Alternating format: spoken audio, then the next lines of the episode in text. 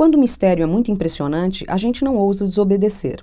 Por mais absurdo que aquilo me parecesse a mil milhas de todos os lugares habitados, e em perigo de morte, tirei do bolso uma folha de papel e uma caneta. Mas lembrei-me então que eu havia estudado de preferência geografia, história, cálculo e gramática, e disse ao garoto, com um pouco de mau humor, que eu não sabia desenhar. Respondeu-me: Não tem importância, desenha-me um carneiro. Você acabou de escutar um trecho do livro Pequeno Príncipe, do francês Antoine de Saint-Exupéry, disponibilizado como audiobook pela Dorinateca, a biblioteca digital da Fundação Dorina Noel para cegos. Livros digitais, audiobooks, audiodescrição e sistema Braille são alguns dos recursos que ajudam a garantir a acessibilidade na leitura e na escrita. Para promover a inclusão, diferentes empresas e instituições têm a tecnologia como aliada. Hoje, o Calliope conversa sobre leitura e acessibilidade e conta com a participação de Maria Regina Lopes, da Fundação Dorina Noel para Cegos. Você também vai conhecer o trabalho de Aloísio Pimentel e Felipe Neves, dois escritores que perderam a visão por conta de uma doença.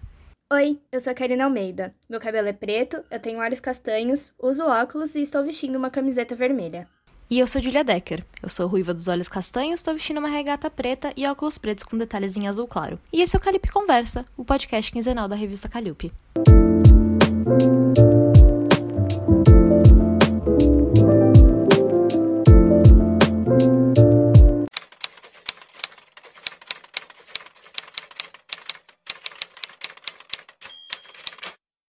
nome é Maria Regina, eu sou assistente social por formação, trabalhei mais de 30 anos na reabilitação de pessoas com deficiência visual e há seis anos eu estou na área da educação inclusiva aqui na Fundação Dorina Noil para Cegos. Eu sou uma pessoa cega e a gente costuma sempre fazer autodescrição quando a gente dá alguma entrevista, pensando nas pessoas com deficiência visual que podem estar escutando, assistindo, né? Então, eu sou uma pessoa loira, de pele clara, tenho olhos azuis, estou vestindo um vestido verde, tenho um colar é, bege e estou usando o crachá do meu trabalho e estou usando máscara porque é o protocolo que a gente está utilizando aqui no nosso trabalho. No início do episódio, seguimos o exemplo de Maria Regina Lopes ao realizar nossa autodescrição, e esse é um dos recursos de acessibilidade fundamentais para pessoas com deficiência. Porque assim, a audiodescrição ela é um recurso de acessibilidade que é importante e hoje pela própria lei brasileira de inclusão, ela deve aparecer em todos os em tudo que, que é oferecido, né, em termos de produção cultural, na parte de, por exemplo, na televisão, teatro, tudo que você oferece nos livros, né? Então, tudo que você oferece para as pessoas que enxergam, você tem que tornar isso acessível de alguma forma para as pessoas que não enxergam, né? Como no caso do deficiente auditivo, que tudo tem que estar em libras ou em legenda para que eles possam acessar. Então, a audiodescrição é essa ferramenta que transforma em palavras as imagens que as pessoas não podem ver. Desde 2015, a Lei Brasileira de Inclusão da Pessoa com Deficiência busca assegurar e promover, em condições de igualdade, o exercício dos direitos e liberdades fundamentais da pessoa com deficiência, visando sua inclusão e cidadania. É muito importante lembrar que existem diferentes tipos de deficiência. Hoje, a discussão aqui no podcast é voltada para deficientes visuais ou pessoas com baixa visão. Segundo o IBGE, existem cerca de 6 milhões e meio de pessoas com algum tipo de deficiência visual no Brasil. É essencial pensar no acesso dessas pessoas a todas as atividades, inclusive quando falamos em leitura e escrita. Além da audiodescrição, Maria Regina cita recursos como audiobooks, igual que foi citado no início do episódio, ou os livros digitais. Graças à tecnologia, as histórias se tornam acessíveis por meio da leitura de uma pessoa ou das chamadas vozes sintetizadas. Outro recurso que ajuda no acesso à leitura é o sistema Braille, um código de escrita em relevo. O sistema é baseado em 64 símbolos resultantes da combinação de até seis pontos, dispostos em duas colunas de três pontos cada. O sistema possibilita combinações que formam letras, números e símbolos. A leitura é sempre feita da esquerda para a direita, ao toque de uma ou das duas mãos ao mesmo tempo. Diante das soluções de acessibilidade, Maria Regina explica que a leitura e a escrita ajudam no processo de inclusão das pessoas com deficiência visual, para ela, isso tem início bem cedo em nossa alfabetização. Se a gente pensar que tudo começa na nossa alfabetização lá atrás, né? Para a gente ter acesso à leitura, todo mundo tem que ser alfabetizado, né? A gente começa por ali, né? A, a, o incentivo à leitura. Quando a gente é alfabetizado e começa a, a tomar gosto pela leitura, né? Vê a importância da leitura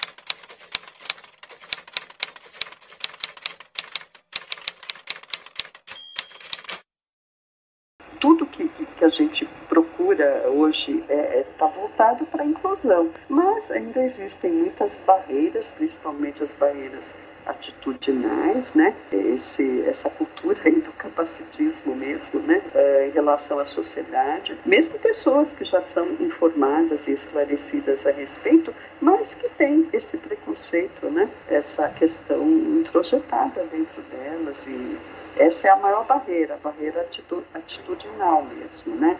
Além da leitura, muitas pessoas com deficiência visual também são grandes escritores, como é o caso de Felipe Neves. Bom, eu sou Felipe Neves, alguns já me chamam de Peregrino Cego, como já está lá no meu perfil do Instagram e também tem um canal do YouTube com o mesmo nome, né? Peregrino Cego. Eu sou escritor cego, sobretudo, poeta, um graduando de letras, português pela UFAL, Universidade Federal de Alagoas, e audiodescritor consultor.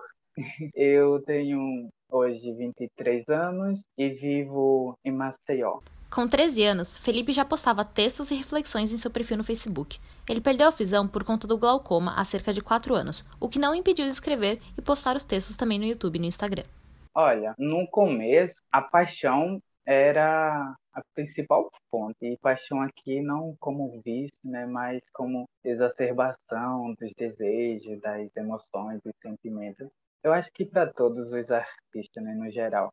Hoje, a minha motivação, além do amor, né, desse sentimento que nos move, é a vida e as pessoas. A vida pelas suas peripécias e as pessoas pelos seus feitos, seus atos, suas atitudes. Então, tudo isso me inspira. Além do mais, é, as leituras né, que eu ando fazendo, uma hora ou outra, quando a faculdade permite fazer uma leitura de leite, ah, as leituras também me estimulam no sentido de buscar algo novo, de sair um pouquinho do padrão, do conformismo. Entre diferentes temas abordados em suas poesias está o amor. Com o tempo, o escritor passou também a trazer assuntos como questões sociais e diferentes problemas para suas poesias. Antes eu falava muito das minhas frustrações amorosas.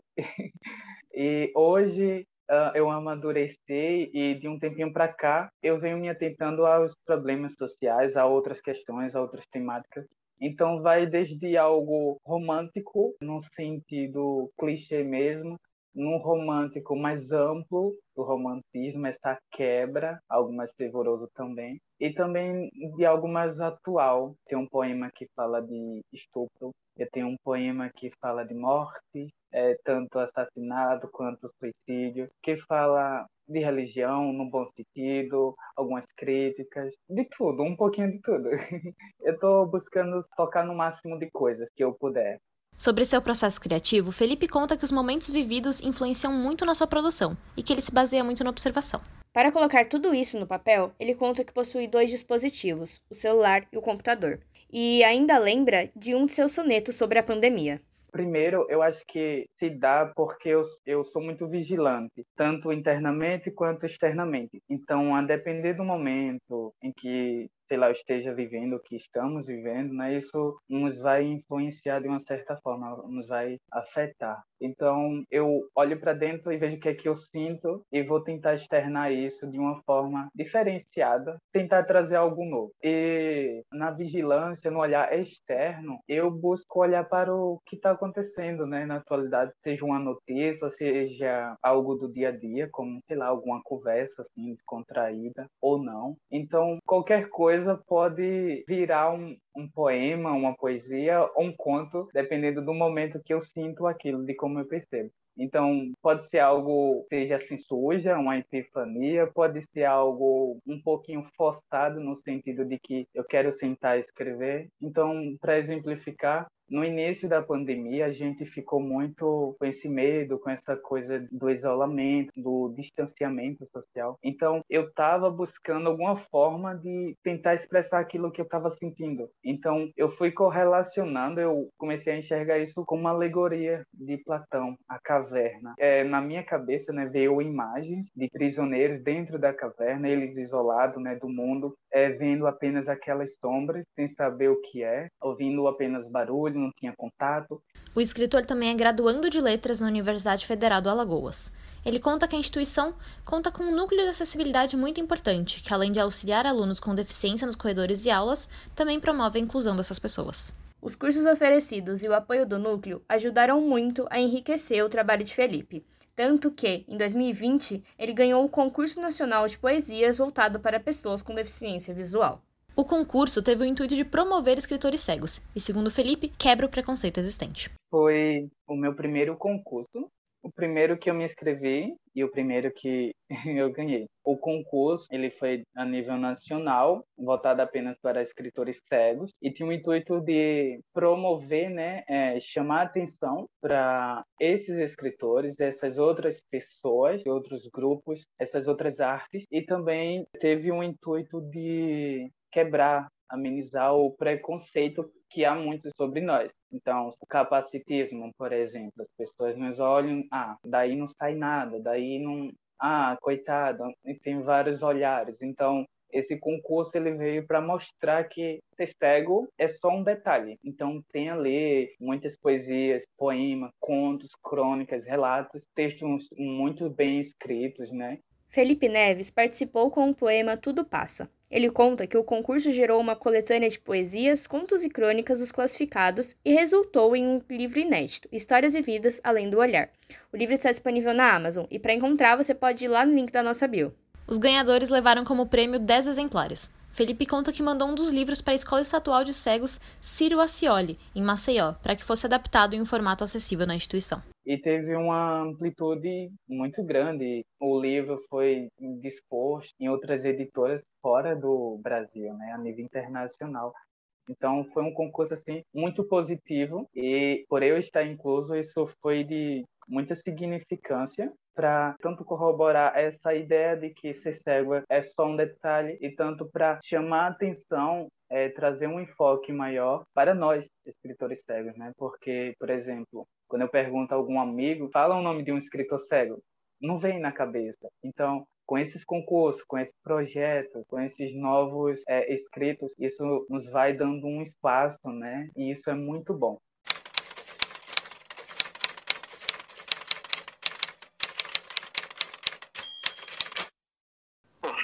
Aloysio da Pimentel, brasileiro, baiano, amalgoense, sou de Amargosa, nasci em 17 de agosto de 1935. Sou contabilista. Além de contabilista, fui pintor de parede durante 18 anos. Mudei de pintor de parede para contabilista, isso já faz 57 anos. Eu tenho 86 anos e sou também corredor, gosto de participar de corrida e maratona. E a minha última maratona foi em fevereiro de 2020. Também sou carnavalesco, gosto muito de carnaval. Inclusive, eu escrevi um livro sobre carnaval. E durante meu, meu tempo eu é, gosto de escrever, né? Escrever é meu passatempo predileto, sempre foi. Na realidade, no passado, eu gostava de fazer crônicas, porque existia no, na Rádio da Bahia aqui um programa de é, auditório chamado Programa Renato Mendonça, e tinha um, um quadro que chamava Digo que sabe, faço que pode. É uma espécie assim de Faustão, né? E aí eu escrevia uma crônica e ia para lá ganhando um dinheirinho. E escrevi muitas crônicas ganhando dinheirinho. Foi isso que me incentivou muito a escrever. Mas realmente eu, eu, nunca pensei em ganhar dinheiro como escritor, mas gosto de escrever. Continuo escrevendo. Eu estou sempre em dias com a escrita porque para mim escrever não é um dom, para mim é um trabalho mental. Então, usando a mente, a gente escreve. Como eu disse, é, é, um ego satisfatório, é uma coisa pessoal. Eu me sinto feliz quando escrevo, quando escrevo qualquer coisa. Eu hoje faço uso as redes sociais para enviar textos. Eu estou sempre mudando de texto, falo sobre política, sobre saúde, enfim, sobre vários aspectos, vários assuntos, porque eu gosto disso, isso me faz bem. Esse é Aloysio Pimentel, escritor baiano que perdeu a visão em 2020 em decorrência de um glaucoma. Ele conta que começou a escrever aos 17 anos e, até o momento, é autor de sete livros. O primeiro foi Viração: Amor, Amizade, Paixão e Sofrimento. Em 2018, lançou Carnaval de Salvador, Crônica de um Folião, que conta histórias da tradicional festa que seu Aloísio ama. Logo depois, escreveu Contos que Não São de Fada, ainda em processo de publicação. Conto a história do Carnaval de Salvador toda, sem nenhum rodeio, a história verdadeira do Carnaval, todas as mudanças que houve, porque houve a industrialização do Carnaval, a melhoria do Carnaval para as pessoas. Enfim, o, o, o tema do Carnaval é esse. Falo sobre as músicas carnavalistas do passado, sobre as músicas do Carnaval atual. Já o livro Viração é uma autobiografia, mas é, com todos os momentos políticos entre 1930 até quando eu parei falando de fazer o livro. Gosto de política, ouvia muito a Rádio Nacional que chamava Antena Política todas as noites, então eu acompanho a política nacional. Eu gosto da política, escrevo também sobre a política. Tanto que eu escrevi um livro, Política sobre Política e Políticos. É isso. Tem um, um, livro sobre conto de fadas que esse ainda não está publicado. Contos que não são de fadas. São histórias reais que eu traço como contos engraçados, bem-humorados. E o livro de história do Brasil, conto realmente a história do Brasil real. Eu combato muita coisa que eu não concordo. Mário Prata e Sebastião Neri estão entre as inspirações do escritor. Em seus textos, ele escreve sobre o cotidiano, a natureza e traz histórias de vida sempre com muita reflexão. Ele conta que, durante a pandemia, conseguiu se dedicar bastante à escrita. Com a ajuda da família, a Luísa escreve e posta seus textos em seu Instagram e canal no YouTube. E durante essa pandemia, a gente quase que não dorme direito, aquela ansiedade. À noite, então, nós escrevemos. Escrevemos, gravamos na, na, na mente, de manhã gravamos no celular ou no, no gravador. Então, nesse período de pandemia, nós escrevemos, fizemos uma série de oito ou nove trabalhos. Escrevemos um livro sobre o homem e a natureza, é, futebol e paixão, pedaços musicais, fala sobre música, frases e mensagens de efeito imediato, políticas e políticos, contabilista e o contador, também fiz um romance que é a Vida Turbulenta de Catarina. E recentemente eu terminei um trabalho aí que é, está tudo gravado no pendrive, Memória de um Contabilista.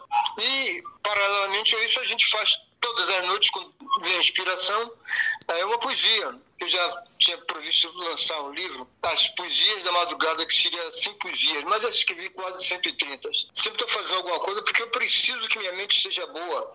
Eu preciso. Hoje eu tenho 86 anos, mas eu sempre digo: eu preciso envelhecer com sabedoria e, e com saúde, saúde mental e saúde física, e isso ajuda bastante. O seu Aloísio é uma pessoa ativa e cheia de paixões. Além da escrita do carnaval, é também amante das corridas. Para ele, cultivar essas paixões diariamente são formas de continuar sempre saudável. O escritor conta que desde que perdeu a visão, está se reinventando e que isso não interferiu em seu trabalho como autor. As pessoas se querem escrever, como eu disse, escrever não é um dom, é um trabalho mental. Mesmo sem enxergar, você escreve como eu faço. Eu faço sem enxergar. Eu não pego a caneta nem o papel, mas eu gravo no, no celular, gravo no, no, computador, no gravador. Tudo isso facilita. As pessoas podem sim, é, sem visão, fazer essas coisas. Não custa nada. Basta querer. Como disse, querer é poder. Se nós, nós queremos, nós podemos. Só botar a mente para funcionar.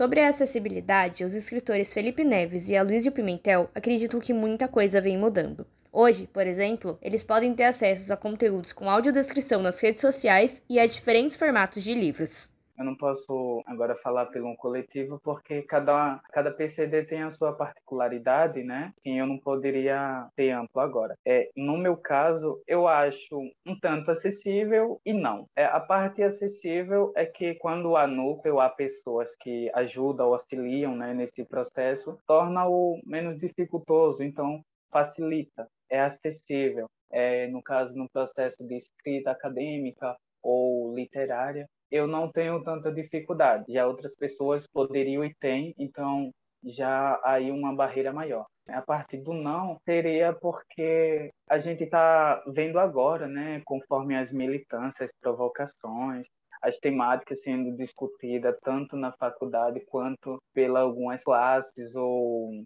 instâncias sociais. Isso eu acho muito bom porque está chamando a atenção de todos, até quem não se atentava para, por exemplo, postar uma foto, uma simples é, selfie ou foto de qualquer coisa no Instagram, agora está se atentando para colocar uma descrição né, e uma hashtag lá para cego ver ou para todos eles, sinalizando que aquela imagem, aquele post tem um, uma descrição. Então, quando a gente passa com leitor de tela, a gente tem acesso a essas informações que antes não tinha é, com esse avanço, né, está ficando mais acessível. Tanto os textos, antes havia uma escassez, né, de livros digitais. Então os livros eles estão sendo agora publicados em um formato, acho que de e-book e dependendo da editora ou do autor, eles disponibilizam em outro formato. Então isso também já torna esse texto acessível, coisa que antes não era, né? Antes não tinha texto nem físico e nem digital acessível. Hoje quando alguém pensa em publicar, já se atenta logo a isso, a acessibilidade, tanto para alcançar um público maior, né? Com o intuito de promover a inclusão de pessoas com deficiência visual ou baixa visão, a Fundação Dorina Noel trabalha há mais de 70 anos com projetos de diferentes segmentos. Maria Regina Lopes comenta que a instituição possui uma das maiores imprensas de braille da América Latina e, além disso, realiza autodescrição de diferentes conteúdos.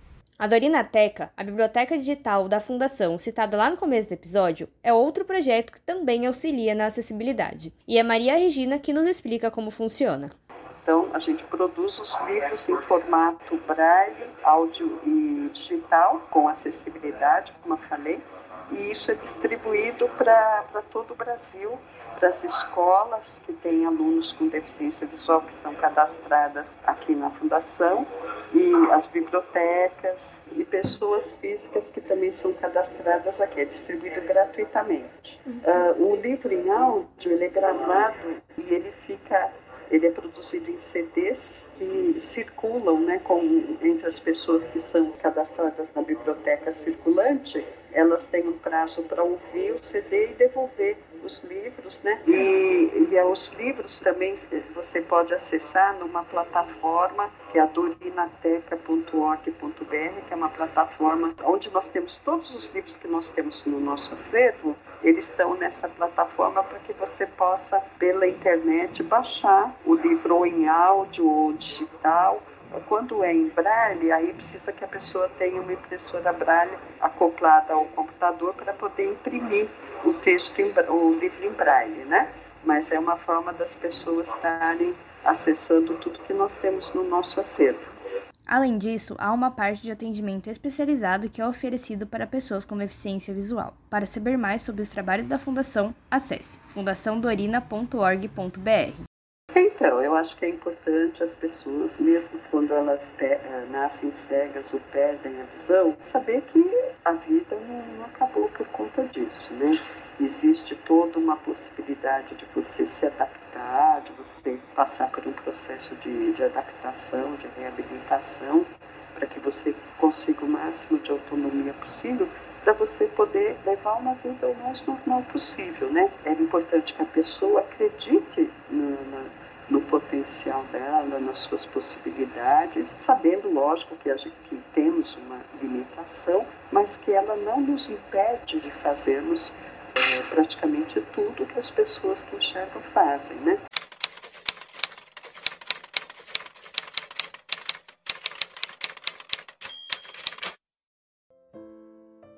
Vou fazer a projeto que eu mais gosto, foi exatamente a história da minha, minha vida com minha esposa. Então, é assim, garota prodígio. Ela tem oito anos, mora do outro lado do rio. Tem pele morena e corpo macio.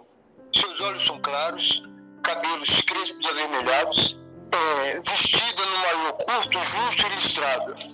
Ela vai todas as manhãs, seu pai segurando a sua mão. Seu caminho é o mar, seu destino é para do lado mar.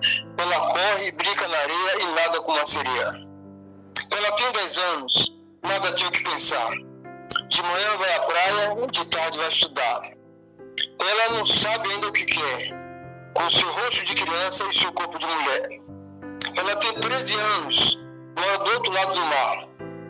De manhã vai para a escola, de tarde só quer pescar. E sua mãe reclama: menina, pega o livro, está na hora de estudar.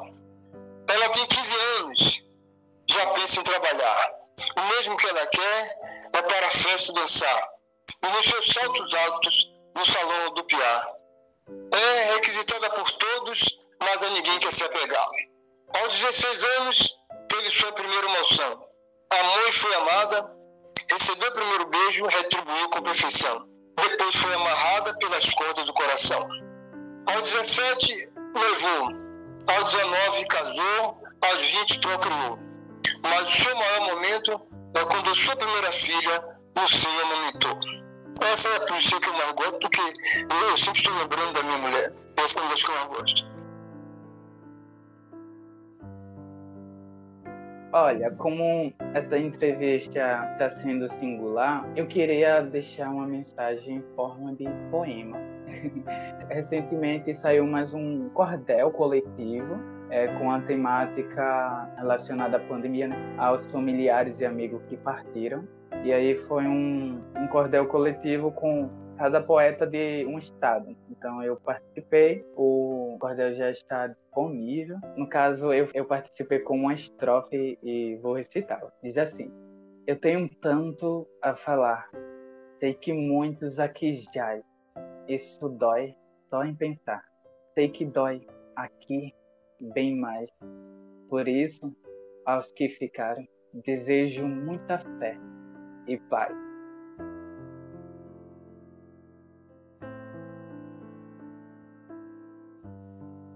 Esses foram os textos de Aloysio Pimentel e Felipe Neves, os dois escritores que participaram aqui do nosso episódio. Para acompanhar o seu trabalho ou adquirir seus livros, você pode encontrá-los lá no Instagram, aloysio.escritor e peregrino cego. E assim encerramos mais um episódio do podcast Calilpe Conversa. Não deixe de seguir a revista Calilpe no Instagram e outras redes sociais e fique por dentro de tudo. Eu sou Julia Decker. E eu sou Karina Almeida. Todos os créditos e informações estarão disponíveis lá na descrição desse episódio. Obrigada por ouvir até aqui e até a próxima leitura!